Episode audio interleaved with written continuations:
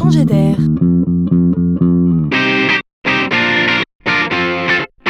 C'est la chronique de Laurent Collen. À vos appareils domestiques, demain tous connectés entre eux, ajoutons une couche d'intelligence artificielle qui, elle, va penser à votre place.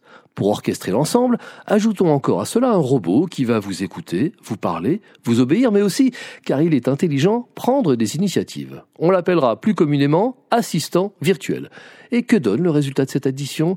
Eh bien, c'est juste un nouveau mode de vie. Vous serez flanqué d'un ami, d'un compagnon, d'une maman, d'un majordome, d'un groom. Je vous laisse à votre propre imagination. Dans tous les cas, il sera virtuel, mais son aide sera réelle. Vous ne serez plus jamais seul. Et si, pour nous amuser un peu, nous l'appelions Edgar Alors voilà ce que ça donnerait.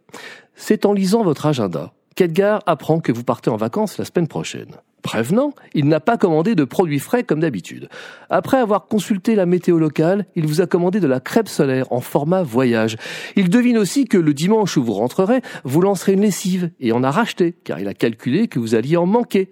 Edgar a pensé également aux pizzas, car vous n'aurez sûrement pas envie de cuisiner ce soir-là.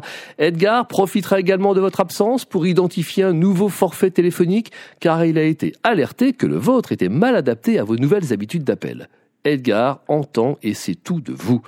Comprenez que les assistants virtuels demain auront colonisé votre domicile pour votre bien. Une fois que vous aurez goûté à cela, probablement que vous ne reviendrez plus jamais en arrière. À suivre.